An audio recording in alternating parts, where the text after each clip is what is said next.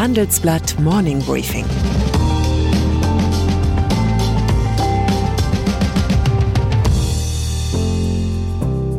Guten Morgen allerseits. Heute ist Dienstag, der 13. Juli, und das sind unsere Themen. Merkel diniert. Dr. Sommer rät. Lagarde warnt. Nord Stream 2. Gestern Abend speiste der ukrainische Präsident Volodymyr Zelensky mit Angela Merkel im Kanzleramt. Am Donnerstag kommt die Bundeskanzlerin selbst in den Genuss einer Gratismahlzeit.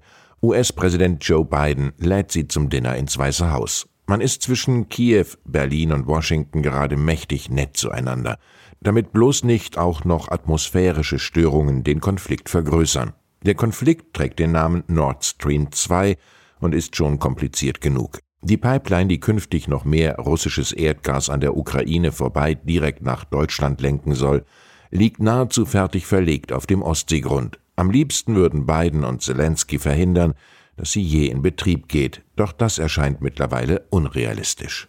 Die Bundesregierung ist ihrerseits daran interessiert, die Ukraine milde zu stimmen. Denn dann kann Joe Biden seinen Widerstand gegen Nord Stream 2 fallen lassen und trotzdem das Gesicht wahren.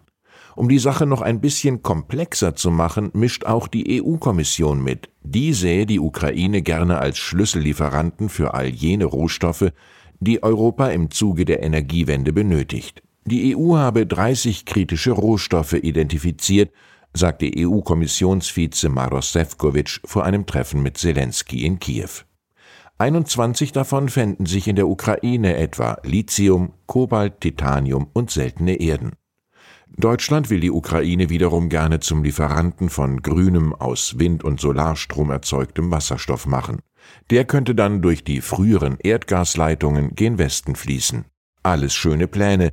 Wie viel Interesse daran wohl noch in Berlin und Brüssel besteht, wenn erst Putins Erdgas durch die Ostsee rauscht? Wasserstoff ist ein sehr flüchtiges Medium. Börse als durchschnittlich neurotischer Kleinaktionär kennt man ja gemeinhin nur vier Gemütszustände. Ärger, dass man zu früh verkauft hat, Ärger, dass man zu spät verkauft hat, Ärger, dass man gar nicht gekauft hat, Ärger, dass man überhaupt gekauft hat. Die Stimmungen schwanken derzeit besonders häufig, denn die Börse gibt sich launisch wie ein Frühlingstag an der irischen See. Der DAX schloss zum Beispiel heute auf einem Rekordhoch von 15.800 Punkten.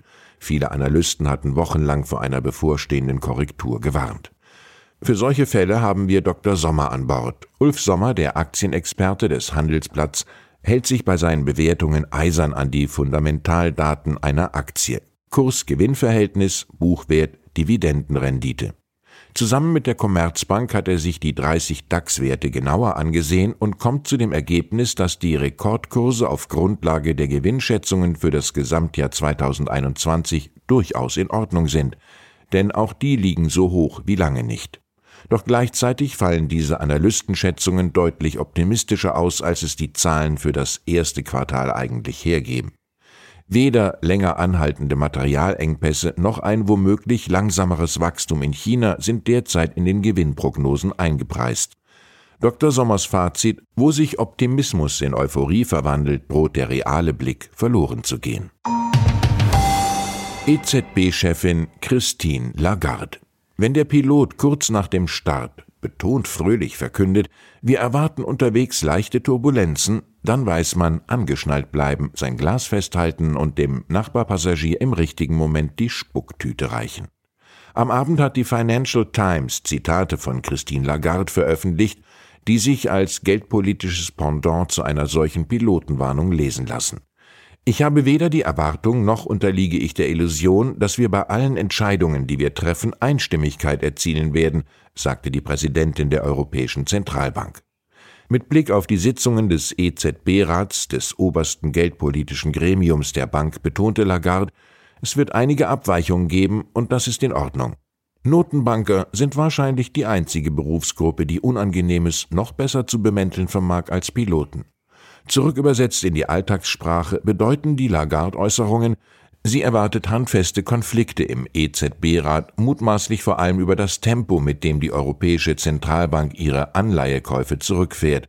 Und die Turbulenzen könnten bereits in Kürze passieren, denn der EZB-Rat tagt am 22. Juli erstmals seit der Verabschiedung des neuen Inflationsziels von zwei Prozent.